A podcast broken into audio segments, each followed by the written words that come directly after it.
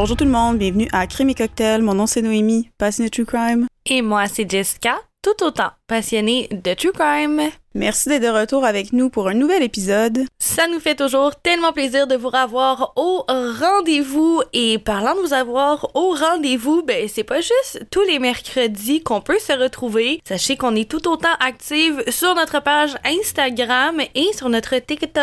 Facebook, on va se dire les vraies affaires, ça prend un petit peu le bord quand le temps y manque. Mais pour ce qui est d'Instagram, pour ce qui est de TikTok et surtout pour ce qui est de nos DMs, que ce soit sur Facebook, Instagram ou peut-être même TikTok, ben, venez-vous-en, slide dans les DMs, s'il vous plaît. S'il vous plaît, on y va tout de suite avec nos moments what the fuck de la semaine. Donc Jess, euh, allons-y avec ton moment what the fuck de la semaine. Ben, mon moment what the fuck de la semaine, c'est un peu ton moment what the fuck de la semaine aussi, en même temps. Euh, cette semaine, moi et Noémie, on est en train de, de discuter via FaceTime, puis elle fait juste me dire, oh, je vais devoir raccrocher bientôt, je dois me préparer parce que j'ai euh, un rendez-vous galant, là. donc on va, on va le dire comment elle le dit, là, j'ai une date. Et mais là, juste, tout le monde va à l'écoute. Ben voyons, c'est quoi, c'est quoi le what the fuck? Le what the fuck, c'est le nom de la date. Elle me dit, j'ai une date avec Kevin. hey, on a tellement rien contre les Kevin, mais c'est juste, c'est vraiment drôle parce que, ben, je sais pas si c'est comme ça partout, mais c'est comme une espèce de, de, d'inside joke québécoise, comme quoi c'est le petit enfant gossant de la classe qui porte une veste noire avec des flammes qui remontent, puis il conduit sa Honda Civic montée avec sa casquette par en arrière. Bonne fête! Ah ouais, Kevin, continue comme ça. Ouais, ouais, ben c'est ça. C'est. Fun fact en plus, mon premier chum, quand j'avais 15 ans, s'appelait Kevin aussi. Je boucle la boucle à ce qui paraît, je sais pas. Shout out à toi, Kevin, premier chum de Noémie. Et shout out à toi, Kevin, peut-être, potentiellement, un jour, nouveau chum de Noémie. Et sinon, ben écoute, tu vas avoir été une très bonne anecdote. J'espère que ta date a été le fun avec ma bonne chum. Mais je m'en doute, parce que ma bonne chum est belle fun. Effectivement. C'est vrai que c'est un peu aussi mon moment what the fuck de la semaine. On dirait je sais pas quoi dire de toute façon, mais que c'est ça le moment what the fuck cette semaine. I guess. Qu'est-ce que t'en penses? le moment what the fuck, c'est que Noémie date un Kevin. C'est comme l'équivalent de si t'as un de tes amis, mettons, qui vient te voir, puis comme moi, moi, je tombe en amour avec une Karen. T'es comme, ouais. Ah. C'est comme si tu peux plus, dans la société, on a comme ruiné ce nom-là, puis je m'excuse pour tous les Kevin et toutes les Karen, mais la société a ruiné votre nom. It is what it is on fait avec. Je trouve que Karen, c'est pire que Kevin, on dirait. Par exemple, parce que Karen, ça a vraiment une connotation juste péjorative, vraiment de marde. je penserais même à changer mon nom, je pense. À vous, hein? Imagine, imagine, mettons, t'avais des plans de nommer ton enfant que tu portes pendant neuf mois Karen. Puis là, tu t'attaches au nom, puis là, l'espèce de, de vague de réseaux sociaux arrive, puis t'es comme moi. Faut que je revisite mes choix. ça sera sûrement pas ça.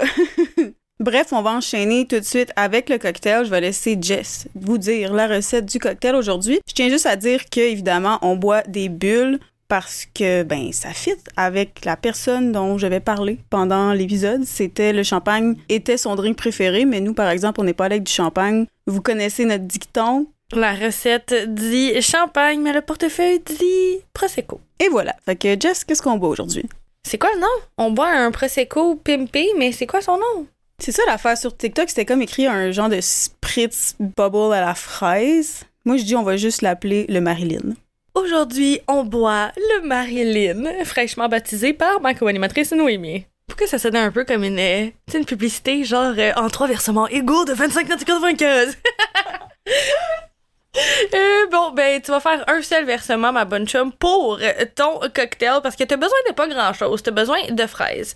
T'as besoin d'une, d'une, un, citron. Je vais pas, ben, je vais pas mégenrer le citron, là. On n'est pas crime quand même, pauvre citron. Euh, ensuite, on a besoin de sirop simple et tu as besoin de Prosecco. On vient de le dire, la recette dit champagne, mais nous, on, a, on pouvait pas y aller pour du champagne. Mais si toi, t'as les moyens, garde-toi en bonne chum. J'ai oublié quelque chose? De la menthe. J'ai oublié de la menthe. Et du jus de citron. Ouais. Mais j'ai dit le citron, mais j'ai pas dit qu'il fallait son jus dans le fond. Faut son jus, puis il faut aussi ses pelures tu fais comme des petites torsades avec la pelure. Dans le fond, rends-toi donc sur Instagram, sur TikTok pour voir les étapes, mais c'est vraiment simple. On met des fraises, du jus de citron et de la menthe avec du sirop simple dans un verre, une flûte à champagne et ensuite tu remplis avec du prosecco. Voici voilà, voili voilou, vous avez votre Marilyn.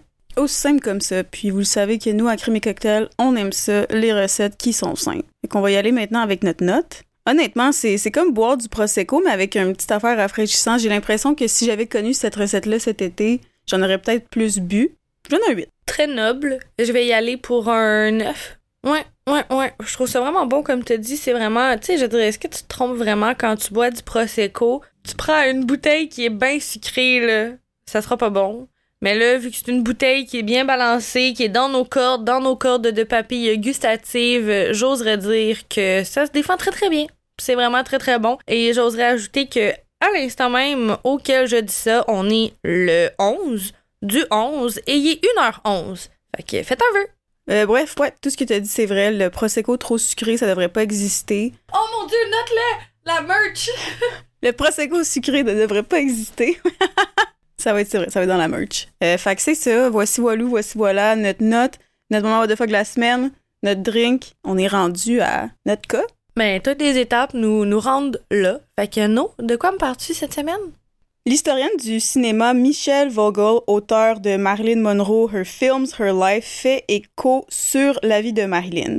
Elle a dit, et je cite, Je ne pense pas qu'il y avait une vraie Marilyn Monroe. Elle était un personnage et une personnalité à jouer, à la fois sur et hors de l'écran.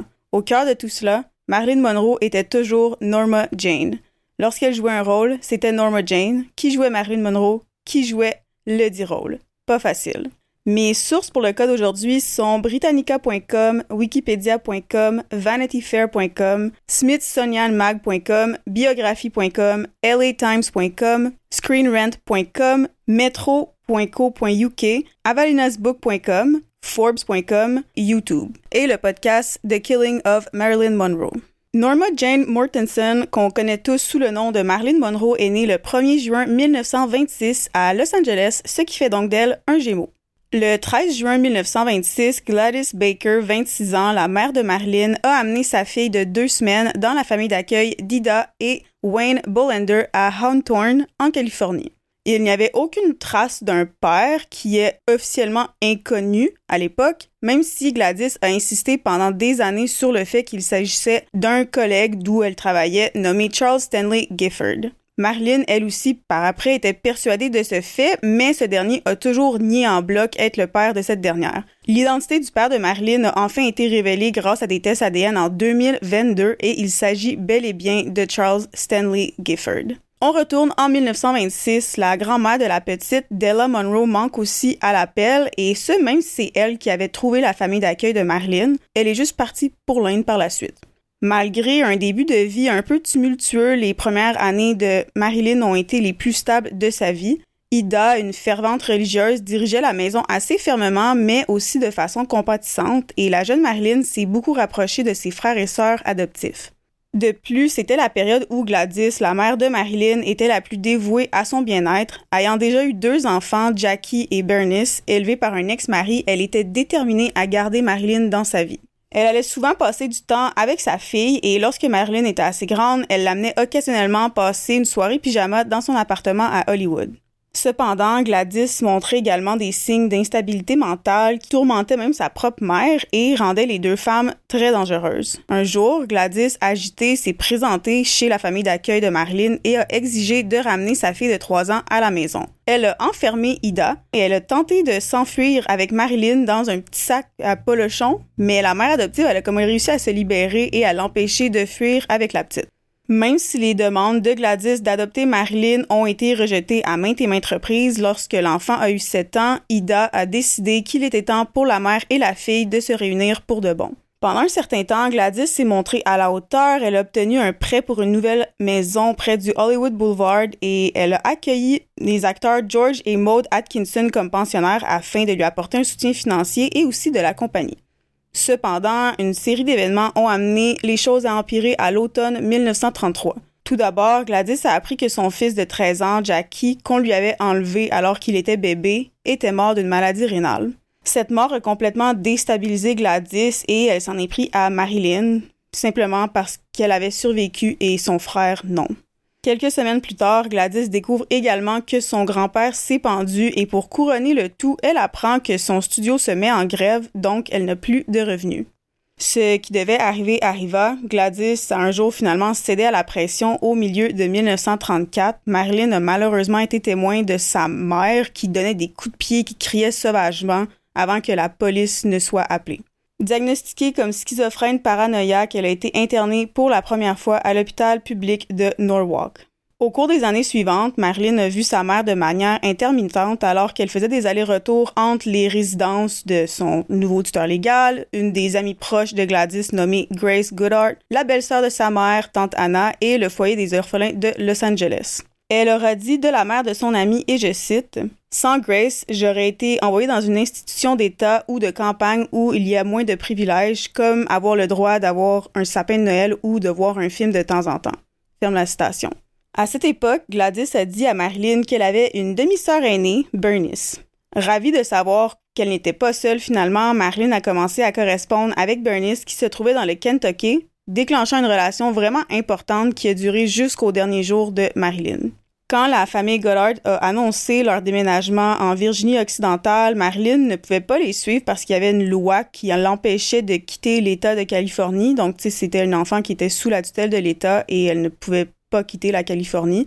Donc Marilyn, âgée de 15 ans, avait le choix entre épouser James Dougherty, le fils d'un voisin qui était âgé de 21 ans, ou de retourner à l'orphelinat. Elle a choisi le mariage et ils se sont mariés en 1942 alors qu'elle avait 16 ans. Au début, tout allait pour le mieux, ils étaient vraiment en amour, mais malheureusement, James a été déployé pendant les années de guerre et Marilyn a commencé à s'ennuyer. Elle a rencontré un photographe pendant son absence et elle est devenue mannequin, puis elle a signé un contrat avec la Blue Book Model Agency en août 1945. Elle était principalement utilisée pour des magazines masculins et des pin-up, donc comme elle était ambitieuse, travailleuse et voulait plus de travail, ça c'est son patron de l'agence qui l'a dit, elle a teint ses cheveux en blond. En un an, elle est apparue sur 33 couvertures de magazines et en deux ans, elle a signé avec une agence de théâtre. C'est à cette époque qu'elle a choisi le nom de scène Marilyn Monroe. Elle a divorcé de son mari quelques mois plus tard, en 1946. Elle a décidé de changer de nom parce qu'elle considérait le nom Norma Jane comme étant indésirable, timide, esclave d'un orphelinat et petite servante, et elle a donc finalement trouvé l'identité qu'elle recherchait dans Marilyn Monroe.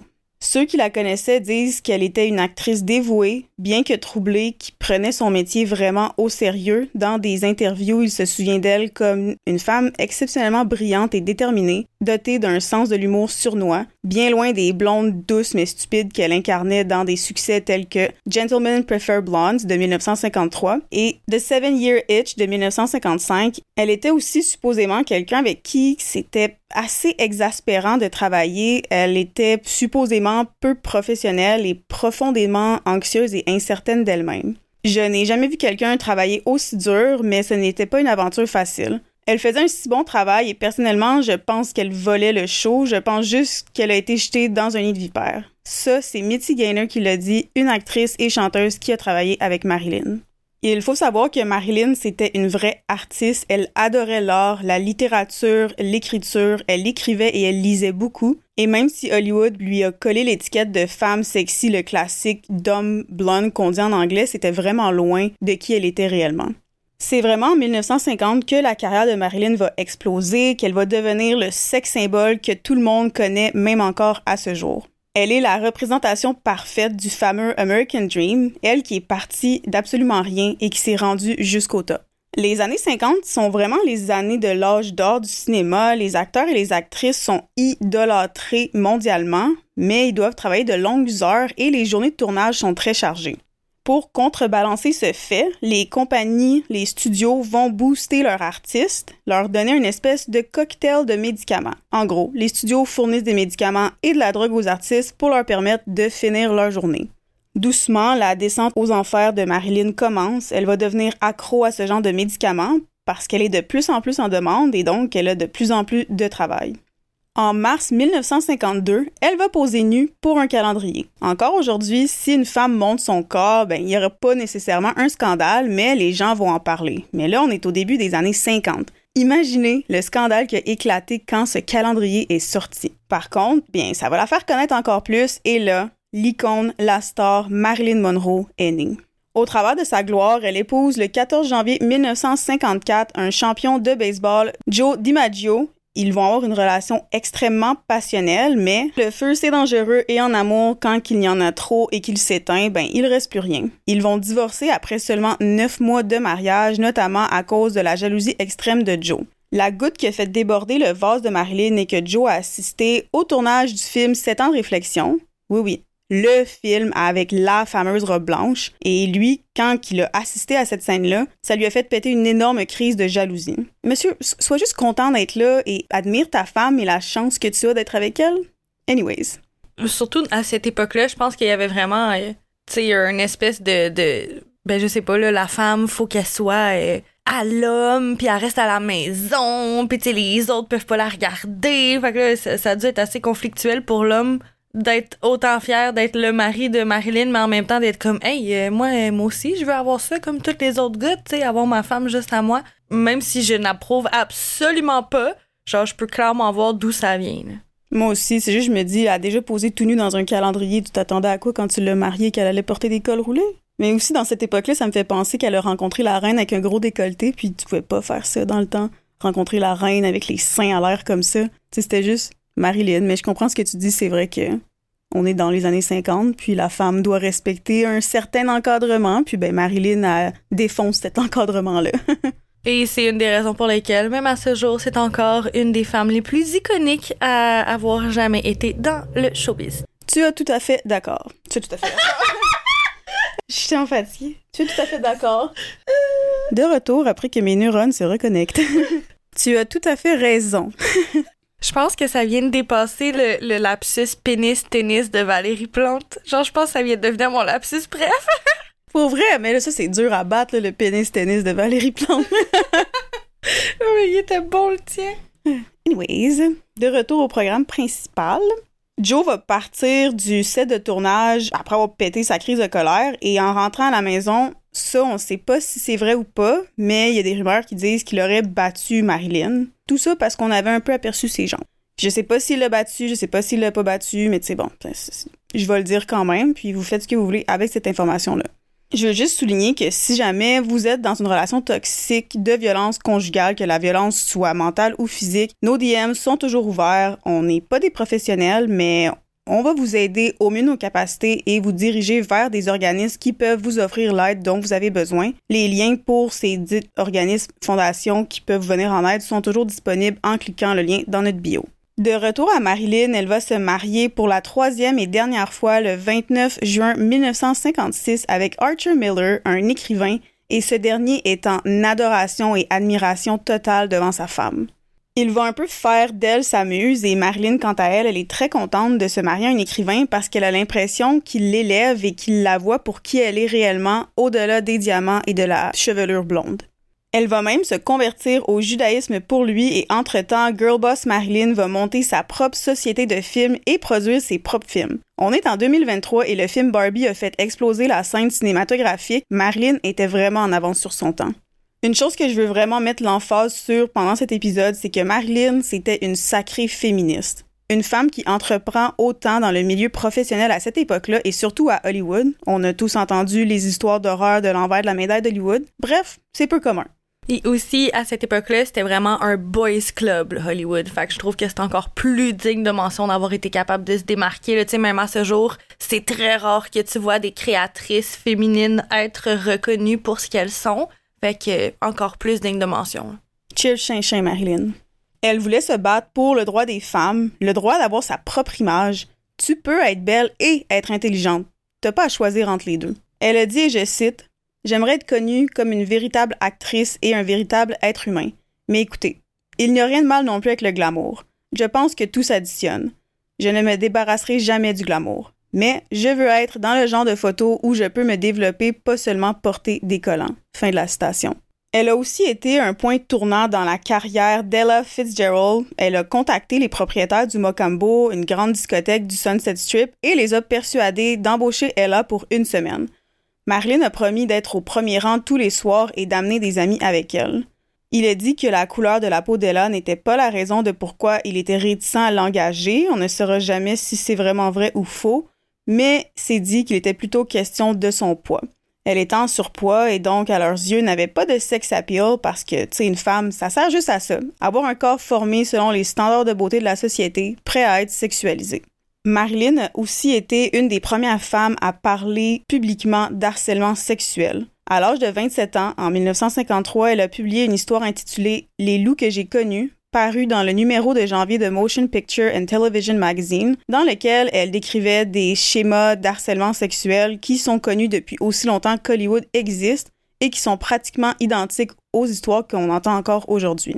Bref, tout semble bien aller pour la jeune star, mais malheureusement, tout va changer. Un jour, son mari Arthur va laisser traîner son journal intime dans lequel il a écrit qu'il était assez déçu de Marilyn, qu'il doutait de ses sentiments et de leur mariage. Une relation, c'est difficile. Il y a des jours que ça peut nous arriver de douter ou de se poser des questions. En fait, je pense que c'est sain de parfois se remettre en question, mais la ligne est mince. Si tu te remets en question sur ta relation à chaque jour, c'est peut-être parce que cette relation-là n'est pas faite pour toi. Bref, on ne sait vraiment pas dans quel état d'esprit Arthur était en écrivant ces lignes, mais reste que Marilyn les a lues et elle a évidemment été anéantie par les mots de son époux. En plus de ça, dans le début des années 60, Marilyn va faire plusieurs fausses couches et plusieurs tentatives de suicide. Elle divorce d'Arthur le 24 janvier 1961 et va rédiger son testament la même année. Accro aux somnifères, dépressive et supposément bipolaire, elle va prendre de plus en plus de calmants et un jour, elle va accepter d'être internée pendant trois semaines dans un hôpital psychiatrique. La stigmatisation autour du fait d'être internée doit changer. Ce n'est pas péjoratif, au contraire. Le fait que Marilyn a voulu aller chercher de l'aide, c'est positif. Et si vous avez besoin d'aide, allez en chercher. Je sais que c'est difficile, encore plus pour les hommes, de dire qu'on va pas bien, qu'on a besoin d'aide, mais vous êtes tout autant valide même si vous n'allez pas bien. Je trouve que c'est tellement un beau parallèle à faire avec ce qui vient de se passer sur la sphère médiatique non traditionnelle au Québec avec une page à potin qui aurait exposé une personnalité publique qui était juste en train d'aller chercher de l'aide. Puis je trouve que justement c'est un très beau parallèle à faire là. Comme tu dis, aller chercher l'aide. Vous devriez jamais avoir peur d'aller vous soigner parce qu'il y a rien de mal à ça, au contraire. Non, t'as as raison. Puis je trouve que c'est très courageux. Ça prend beaucoup de courage, ça prend beaucoup de force. Faut être vraiment fort pour être capable d'admettre qu'on a besoin d'aide. Donc, de le faire, c'est pour moi, c'est je vous lève mon chapeau. Comme j'ai dit, vous êtes vous êtes vous-même. Tu sais, même si vous allez pas bien, ça fait pas en sorte que vous êtes moins vous ou ça fait pas en sorte que vous êtes moins une personne. Vous êtes valide à 100%. Comme te dit Jess, c'est vraiment un beau parallèle à faire avec ce qui vient de se passer on est avec toi, euh, personne qui a été exposée par cette page Instagram. On n'a pas besoin de dire de nom, on n'a pas besoin de dire de contexte, mais on est avec, euh, on est avec toutes les personnes qui ont été victimes de cette page à potin. De retour maintenant à Marilyn. Même aujourd'hui, une actrice qui a 35 ans et plus est considérée comme vieille. Donc, quand Marilyn, l'icône de la beauté et de la féminité, a eu 35 ans, les tabloïds ont changé de narrative. Au lieu de dire c'est la plus belle femme du monde, c'est la femme la plus sexy du monde, c'était maintenant rendu combien de temps lui reste-t-il? Combien de temps est-ce qu'elle peut continuer à être aussi belle? Est-ce qu'il lui en reste vraiment long à être aussi belle? Tout ça a évidemment terrifié Marilyn. Les rôles qu'elle obtenait dans les films, elle les obtenait parce qu'elle était Marilyn Monroe, icône de la beauté. Est-ce qu'elle allait être capable d'avoir des rôles maintenant? Cette pression a vraiment été un déclencheur et c'est une des grosses raisons de pourquoi elle voulait prendre du temps pour elle, avoir de l'aide et aller se reposer. Malheureusement, contrairement à aujourd'hui, les soins de santé mentale ne sont pas les meilleurs et Marilyn va plus tard décrire ces trois semaines comme étant un véritable cauchemar. Quand elle a été internée pendant ces trois semaines, elle, elle croyait simplement aller dans un hôpital ou dans une maison pour justement des personnes comme elle qui ont besoin de se reposer avec des professionnels, mais au lieu de ça, elle s'est retrouvée littéralement dans un asile pour des personnes souffrant de gros, gros problèmes mentaux qui avaient complètement perdu la boule. Des thérapies d'électrochoc se produisaient dans cet établissement et Marilyn était complètement prisonnière. C'est son ex-mari, Joe, qui va la faire transférer dans un autre hôpital et qui va rester à ses côtés pour la soutenir. Même si elle et Joe avaient divorcé depuis six ans, quand Marilyn l'appelle, il lâche tout et il vole à son secours.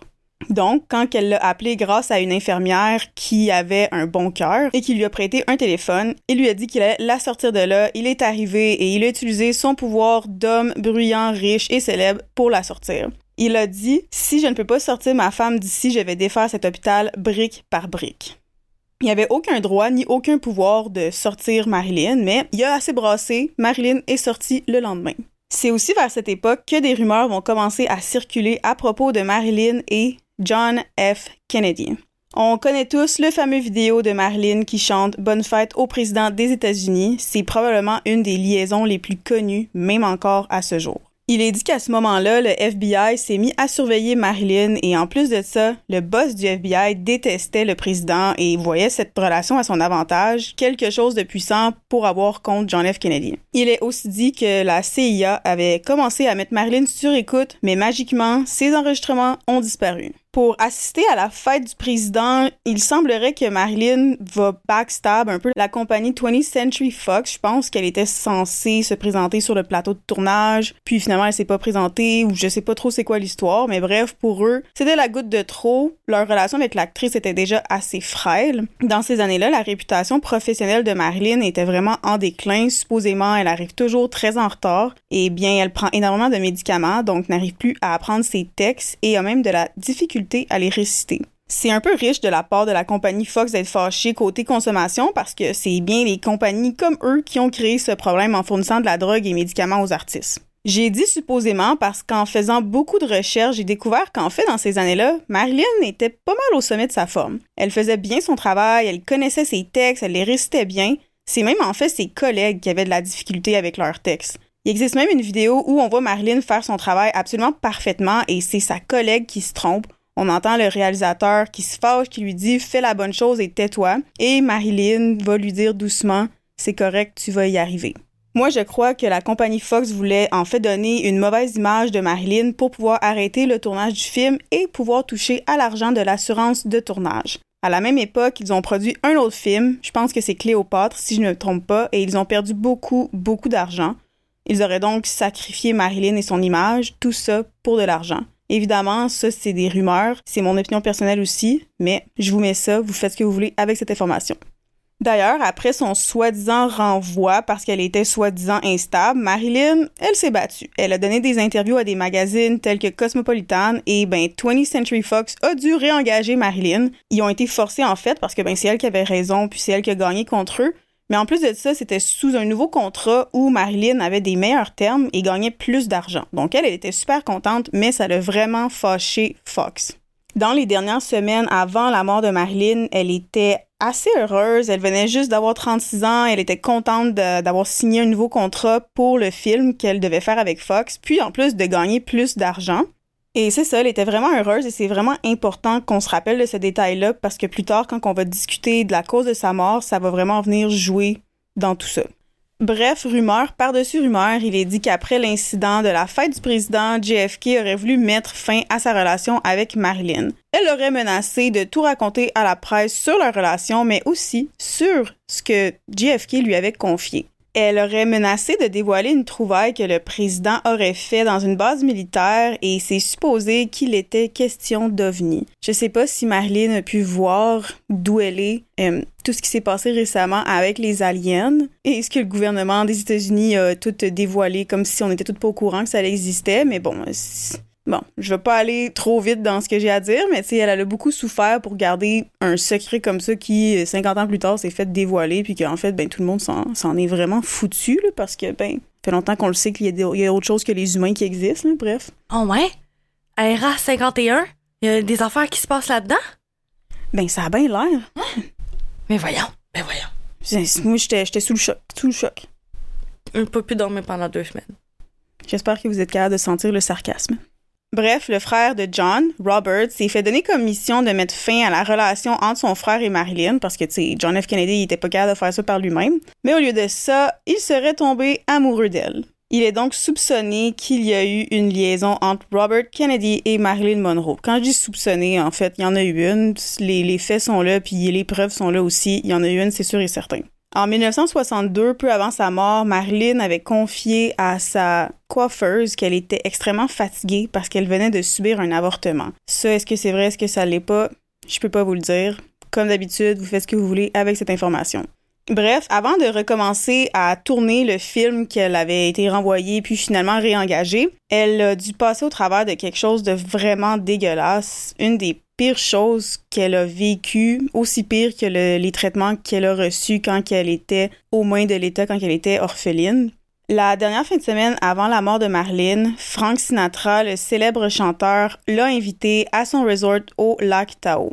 Si vous ne le savez pas, Frank Sinatra, y avait des liens avec la mafia et quand il a invité Marilyn, il lui a dit que c'était pour parler d'un futur film, un futur projet à venir. Ses vraies intentions étaient beaucoup plus sombres et complètement différentes. En fait, il agissait sous les ordres du boss de la mafia qui s'appelait Sam Giancana. La chambre de Marilyn avait été équipée avec des micros pour enregistrer tout ce qui allait se passer et tout ce qui allait se dire dans cette chambre. Et pour la fin de semaine, ils ont aussi invité John F. Kennedy et Robert Kennedy dans le but d'enregistrer Marilyn en train de dire des choses qu'elle n'aurait pas été censée dire, en tout cas que les gens n'auraient pas été censés entendre. Le tout parce que la mafia voulait avoir un poids, quelque chose, un blackmail contre les Kennedy. Et d'ailleurs, à ce qui paraît, les Kennedy auraient payé la mafia pour s'assurer de gagner les élections. Bref, ils ont donc tendu un piège à Marilyn et le but, c'était juste de la prendre sur le fait avec un des deux Kennedy pour pouvoir utiliser ça contre blackmail par la suite. On s'entend dans ces années-là, un homme religieux, un président n'est pas censé avoir une liaison extra-conjugale avec la plus grande star d'Hollywood. Même aujourd'hui, je veux dire, advenant le cas que Justin Trudeau ne s'était pas séparé de Sophie, puis qu'on avait appris par les branches qui se claquait, je sais pas, là, une star Taylor Swift. Tout le monde aurait capoté. oui, c'est vrai. même si c'est même moins religieux aujourd'hui, juste quand il s'est divorcé de Sophie, ça a fait comme une vague. Tout le monde était comme, oh mon Dieu, scandale. Un politicien se divorce. Au lieu de tromper sa femme comme toutes les autres puis de la traiter comme de la merde, ils se divorcent! Scandale! Non, ils auraient dû rester ensemble puis être malheureux. Ah, mon Dieu! Ah! ah. Fun fact, c'est le deuxième premier ministre canadien à avoir fait ça dans toute l'histoire. Puis c'est qui l'autre? Je sais pourquoi j'ai Jack Layton la tête, mais c'est sûr que c'est pas lui. C'est Trudeau père! oh, ça, c'est bon. Oh, mon Dieu. Comme vous avez sûrement pu vous faire une bonne image de Marlene depuis le début de l'épisode, vous vous doutez bien que c'est pas une femme qui va se laisser faire et c'est vraiment pas ça qu'elle a fait à ce moment-là. Quand elle a eu vent de ce plan-là, elle a complètement pété les plombs et elle a été entendue en train de crier après les Kennedy. En fait, John F. Kennedy ne s'était pas rendu là ce week-end-là. Quelque chose est arrivé, puis finalement, il n'a pas pu être là, mais il y avait le beau-frère de John F. Kennedy et le frère de John F. Kennedy, Robert, avec qui Marilyn avait aussi une liaison. Et elle a été entendue en train de leur crier après, de leur dire d'aller se faire foutre, qu'elle en avait assez et que maintenant elle allait aller public avec toutes les informations et surtout la chose qui a vraiment marqué les gens, c'est qu'ils ont entendu, c'est pas drôle, je ris juste parce que j'imagine juste dire cette phrase-là, mais elle leur a complètement dit Screw you fucking Kennedys. Chapeau Marilyn, je t'aime.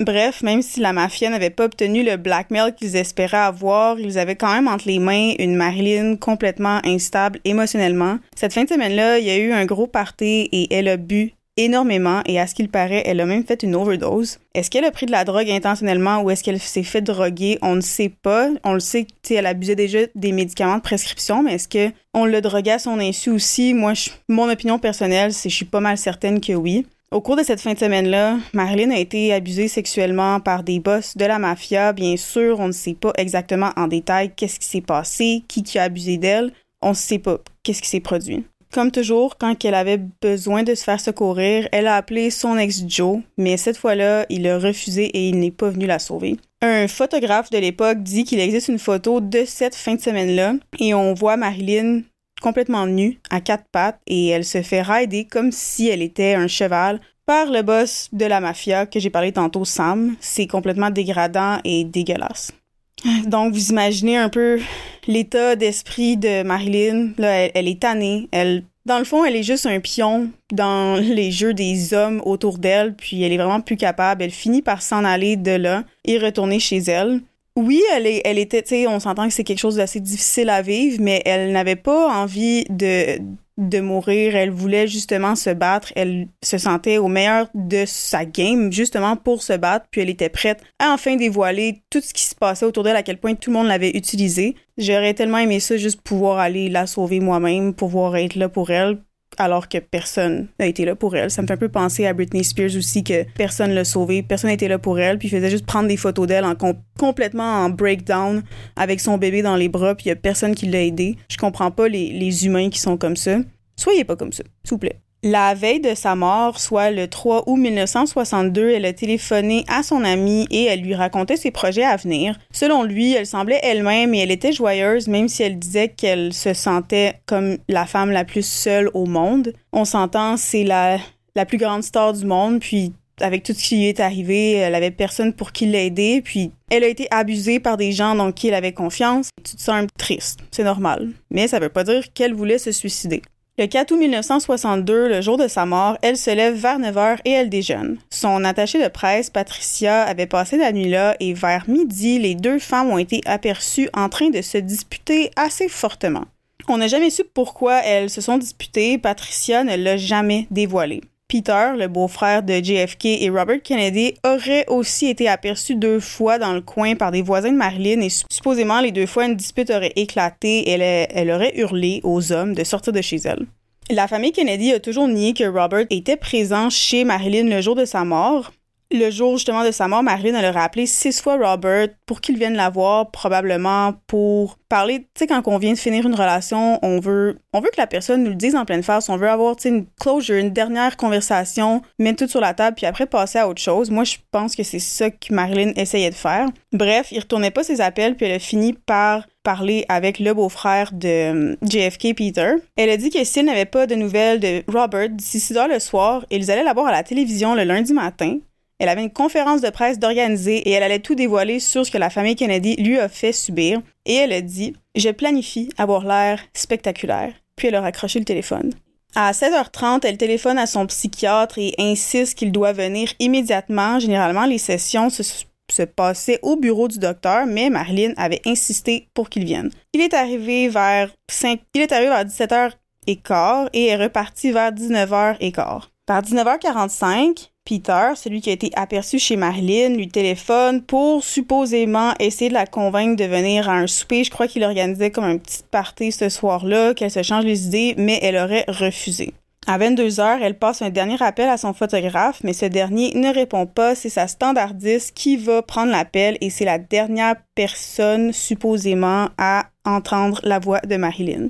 Elle a dit que Marilyn n'était pas dans son état normal, semblait en train de s'endormir. Selon l'autopsie, au moment de cet appel, Marilyn était sûrement en train de mourir. La gouvernante de Marilyn a dit que vers minuit, la lumière de la chambre de Marilyn était allumée, ce qui l'inquiétait. Elle a tenté d'ouvrir la porte, mais elle en a été incapable car elle était barrée.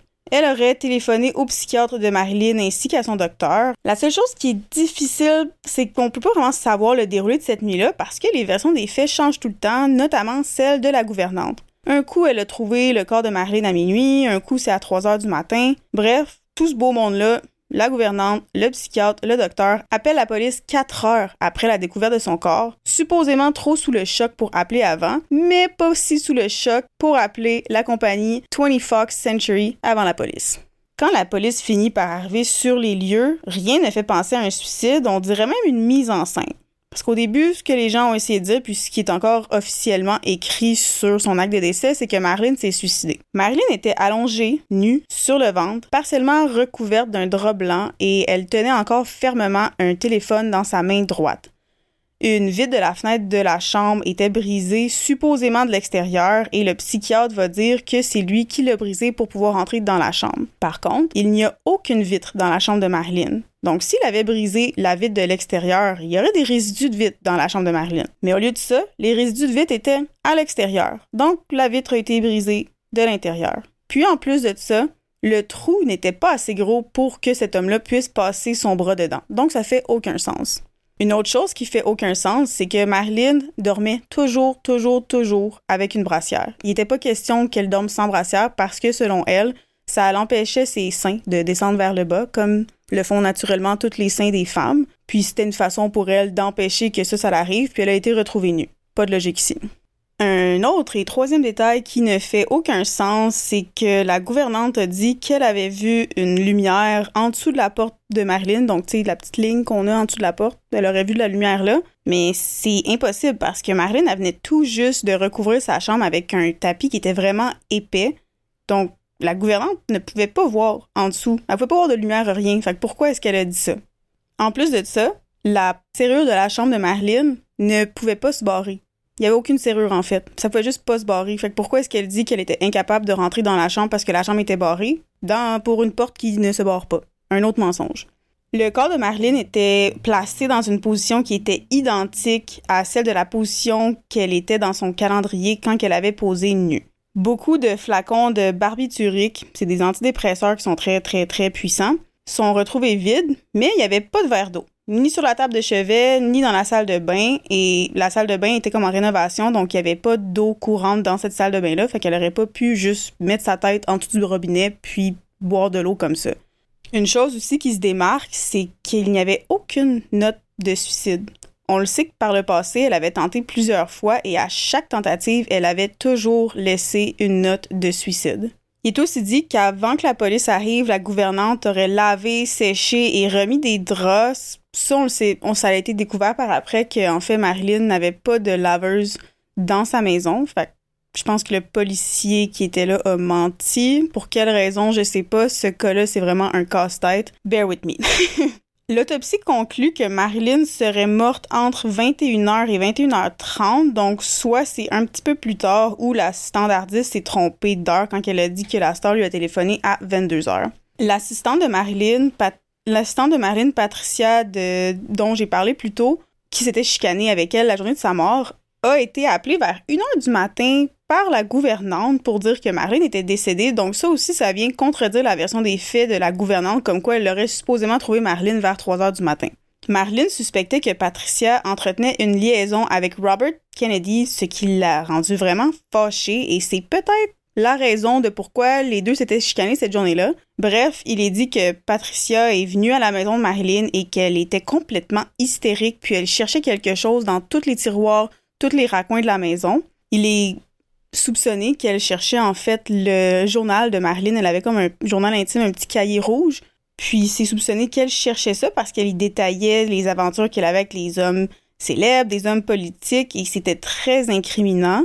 Et ce journal n'a jamais été retrouvé. En plus de ça, après la mort de Marilyn, Patricia a quitté pour six mois en Europe. Elle aura dit officiellement parce qu'elle était triste, elle venait de perdre son amie, elle voulait être loin des médias et avoir la paix, mais beaucoup pensent qu'en fait, c'est la famille Kennedy qui l'aurait sortie du pays parce qu'elle était hystérique, incontrôlable et qu'il avait peur qu'elle dise quelque chose qu'elle n'est pas censée dire. Puis quand elle est revenue de ce fameux voyage-là, magiquement, elle avait un emploi assez important dans la campagne politique des Kennedy à Washington. Après cet emploi-là, elle a eu un emploi dans un des plus gros studios de films d'Hollywood, assez important. Donc, je trouve ça assez nébuleux que après la mort de Marilyn, cette femme-là a toujours été, on a toujours bien pris soin d'elle. Elle a tout qu'un CV, la bonne chum, pour passer d'assistante à attachée de presse à I don't know what dans une campagne politique, puis après de retourner dans, je veux dire, très versatile, la fille. Ouais, supposément, selon ses dires, ça faisait longtemps qu'elle faisait ça, fait que c'est pour ça qu'elle était capable d'avoir d'aussi bons emplois. Bref.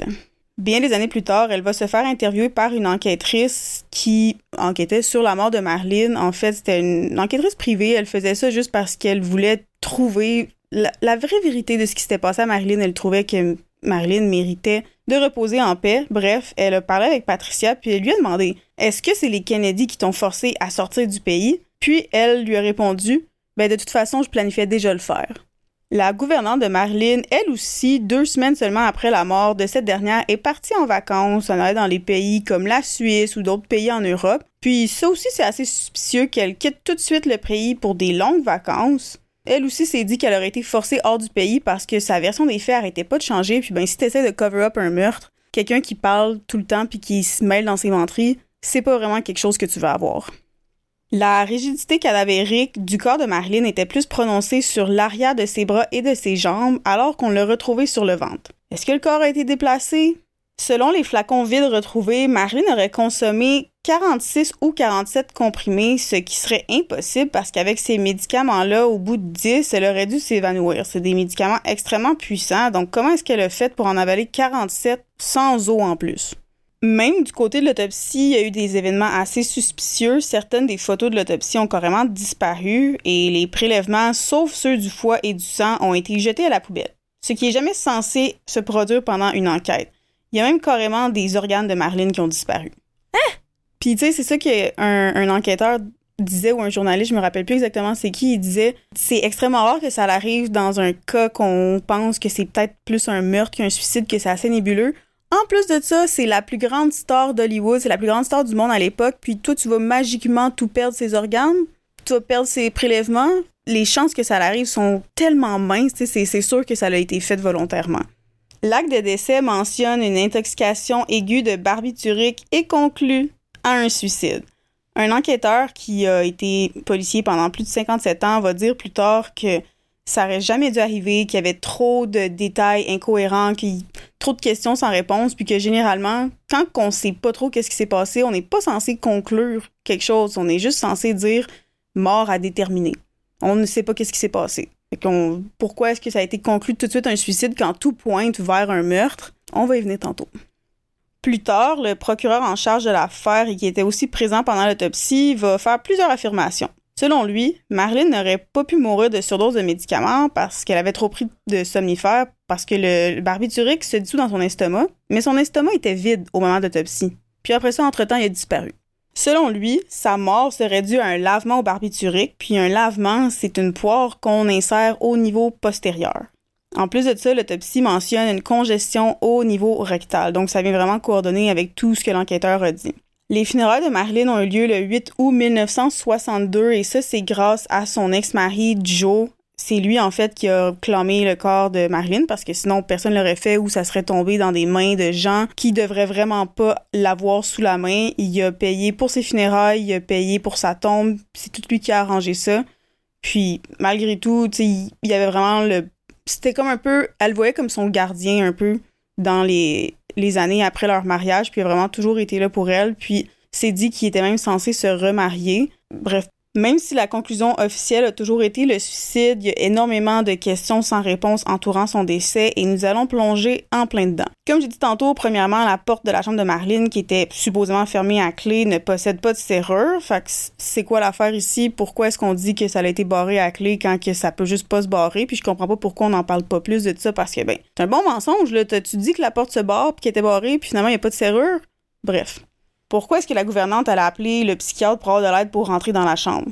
Parlant du psychiatre, la relation de lui et Marilyn, c'était vraiment étrange et inapproprié. Ils étaient beaucoup trop proches, en fait. Ils couchaient ensemble et ils se voyaient à tous les jours dans les derniers mois de sa vie. Il s'était même juste concentré sur elle entièrement et il ne voyait plus aucun patient, puis c'est lui qui a embauché la gouvernante de Marilyn. Il avait donc beaucoup de contrôle sur elle. Il avait en sa possession beaucoup de dossiers, de bandes audio sur ses séances avec Marilyn et il y a même une boîte dans sa possession qui était écrit La mort de Marilyn. Cette boîte a été scellée et mise sous clé et pour des raisons que je sais pas, ne pourra pas être ouverte avant 2039. Je pense que quand cette boîte-là va être ouverte, on va avoir beaucoup de réponses à certaines questions. Aussi, un ambulancier arrivé avant la police ce soir-là a déclaré que le psychiatre avait tenté de réanimer Marlene et qu'après ça, il avait injecté de l'adrénaline dans sa poitrine, plus précisément dans son cœur pour le faire repartir. Il l'aurait fait assez violemment et un peu n'importe comment, ce qui lui aurait cassé une côte, côte qui aurait touché son cœur. Bref, cet ambulancier-là a passé un test polygraphe, mais on sait tous que ce genre de test n'est pas admissible en cours parce que c'est pas fiable, et malgré ce succès, personne ne le croit, ni même ses collègues. À l'autopsie, il n'y a aucun trou, aucune trace d'injection qui a été retrouvée sur le corps. Aussi, comme j'ai dit tantôt, le journal de Marilyn, son petit carnet rouge, n'a jamais été retrouvé. Beaucoup croient que le jour de sa mort, le beau-frère de JFK et Robert, son frère, sont venus chez Marilyn pour le récupérer. Finalement, JFK avait beaucoup de maîtresses, l'une d'elles, Mary Mayer, qui recevait beaucoup de lettres d'amour de ce dernier, ce qui a donc prouvé la relation par la suite. Cette femme-là a été assassinée par balle le 12 octobre 1964. Ça commence à faire pas mal de femmes aimées par Kennedy qui sont mortes dans des circonstances assez louches. Après la découverte du corps de Marilyn, il aura fallu six heures. Il aura fallu six heures pour que son cadavre arrive à la morgue, un trajet qui n'aurait dû prendre que 45 minutes. Certaines rumeurs prétendent que le corps de Marilyn a été maltraité par des nécrophiles pendant cette période, mais ça n'a jamais fait l'objet d'une enquête ni prouvé. On prétend également que son corps a été altéré d'une autre manière et l'entrepreneur des pompes funèbres, le Dr Thomas Noguchi, a affirmé que les matériaux dans son estomac et dans ses intestins, comme je dis tantôt, avaient été détruits. Le Salt Lake Tribune a enquêté sur sa mort et a affirmé que certains tests standards n'avaient jamais été effectués lors de son autopsie. Ça concorde avec la rumeur selon laquelle sa mort n'était peut-être pas une overdose accidentelle et que les rapports et son corps ont été falsifiés afin que sa mort puisse être considérée comme un accident. Un autre boss des pompes funèbres, Alan Abbott, a affirmé dans son livre Pardon My Hearse paru en 2015 que Marilyn était méconnaissable. Il leur dit, et je cite, Lorsque nous avons retiré le drap qui la recouvrait, il était presque impossible de croire qu'il s'agissait du corps de Marilyn Monroe. Elle ressemblait à une femme vieillissante, très moyenne, qui ne prenait pas bien soin d'elle. Une rumeur dit que le convoi du corps de Marilyn aurait été intercepté par une société secrète de nécrophiles afin que plusieurs membres, tous des gens haut placés dans la société, puissent avoir des relations post-mortem avec le corps de Marilyn. Le visage de Marilyn avait aussi des échymoses qui n'ont jamais été expliquées, alors que sa mort est considérée comme une overdose et un suicide. Pourquoi est-ce que tu as des bleus dans, la, dans le visage si tu t'es suicidé avec des pilules? Son corps avait des traces et des signes de viol avec de l'ADN inconnu. Les théories entourant sa mort sont évidemment le suicide. Moi, je n'y crois absolument pas personnellement. Un meurtre du clan Kennedy ou aussi un meurtre de la compagnie Fox qui aurait tout orchestré parce que, ben, Marilyn Monroe, elle leur a fait perdre l'argent, puis elle avait gagné contre eux en cours, puis il était fâché, puis il voulait juste se débarrasser d'elle. Il y a aussi la rumeur comme quoi qu'elle aurait été tuée par son psychiatre, que ce soit volontairement ou par erreur médicale. Bref, il y a beaucoup de rumeurs et même après son enterrement et après sa mort, Marilyn elle ne peut pas être en paix. Hugh Hefner, le créateur de Playboy, a payé 75 000 pour pouvoir être enterré aux côtés de Marilyn. Vous vous rappelez le calendrier où Marilyn a posé nue? Eh bien, après être devenue une star, Hugh Hefner a acheté les droits de, cette photo-là pour 500 dollars à une société de calendrier eh bien, comme vous le savez, ce magazine est devenu un best-seller puis a lancé son empire médiatique, mais Marilyn n'a jamais reçu d'argent grâce à ces photos-là. Je pense qu'elle avait été payée comme 50 dollars quand elle a pris ces photos. Enterré au-dessus de Marilyn se trouve Richard Puncher, un businessman, mais il a insisté à pas être couché sur le dos. Non, non, il voulait être couché sur le ventre parce qu'il voulait regarder Marilyn à tout jamais.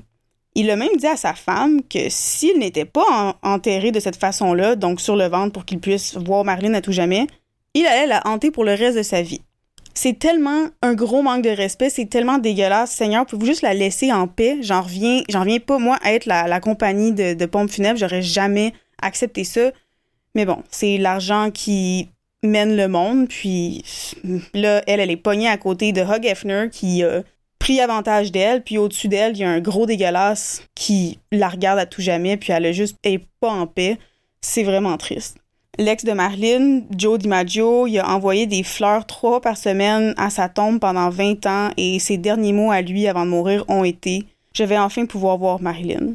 Donc c'est ainsi que se termine mon épisode sur l'icône, l'artiste qui était Marilyn Monroe.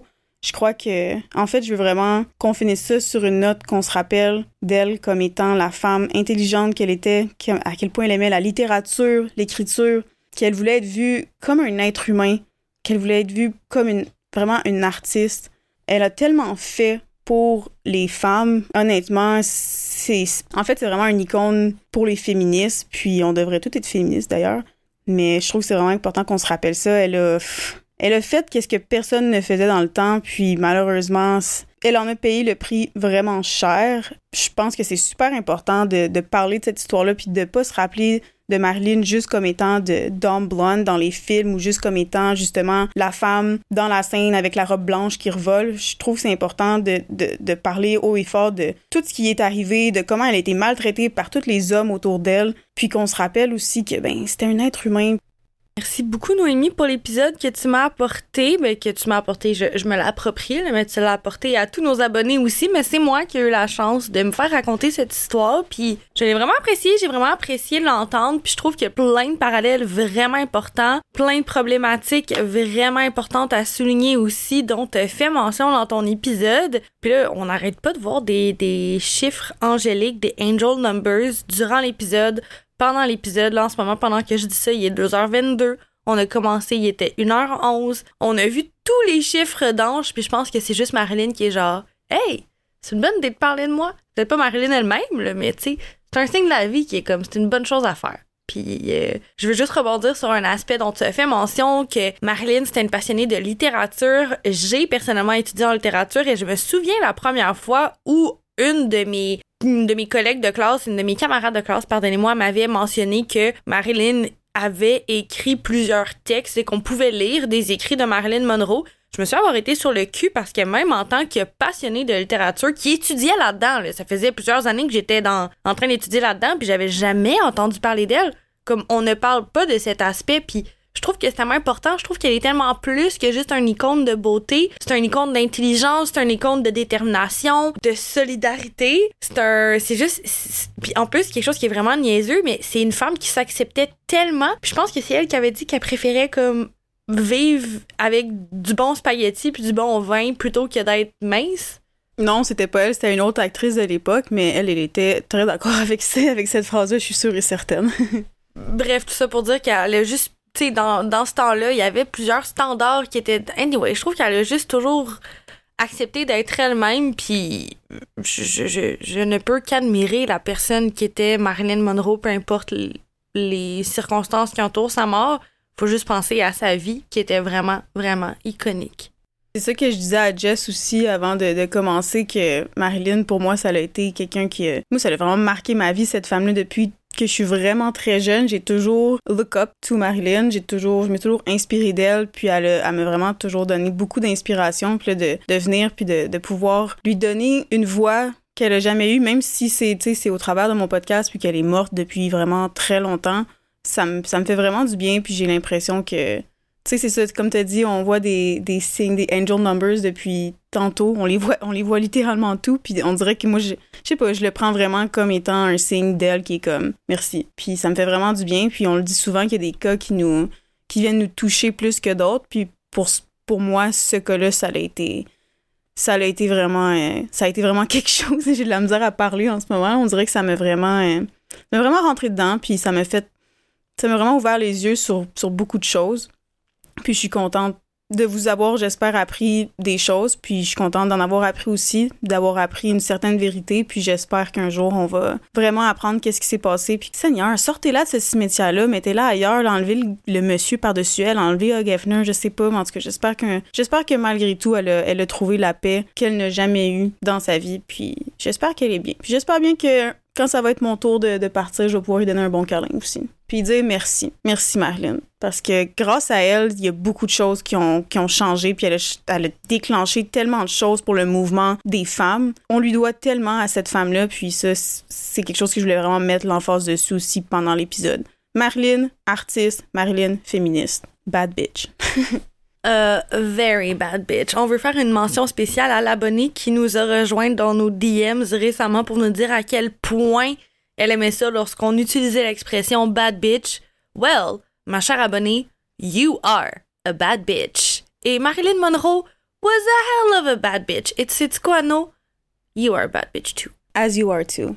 Bon, on va finir ça avec euh, peut-être un petit peu plus légère, je sais pas. On va voir le genre de trailer que tu me donnes. Est-ce que ça va être plus lourd ou plus léger? Plus lourd, ça me surprendrait parce que je trouve que c'est dur à battre la vie de Marilyn, mais Jess, de quoi tu me parles la semaine prochaine? Ben, ma bonne chum, c'est les deux bad bitches qui sont back together, de retour ensemble la semaine prochaine parce qu'on reprend le micro en format co-animation et on vous présente notre deuxième deuxième épisode spécial Zodiac du Sagittaire. Et la semaine prochaine, on va vous présenter un cas qui, ma foi, est un mélange très sadique entre John Wayne Gacy et Jeffrey Dahmer. Soyez là la semaine prochaine à Crémy Cocktail. Cheers, guys! Chien, chien!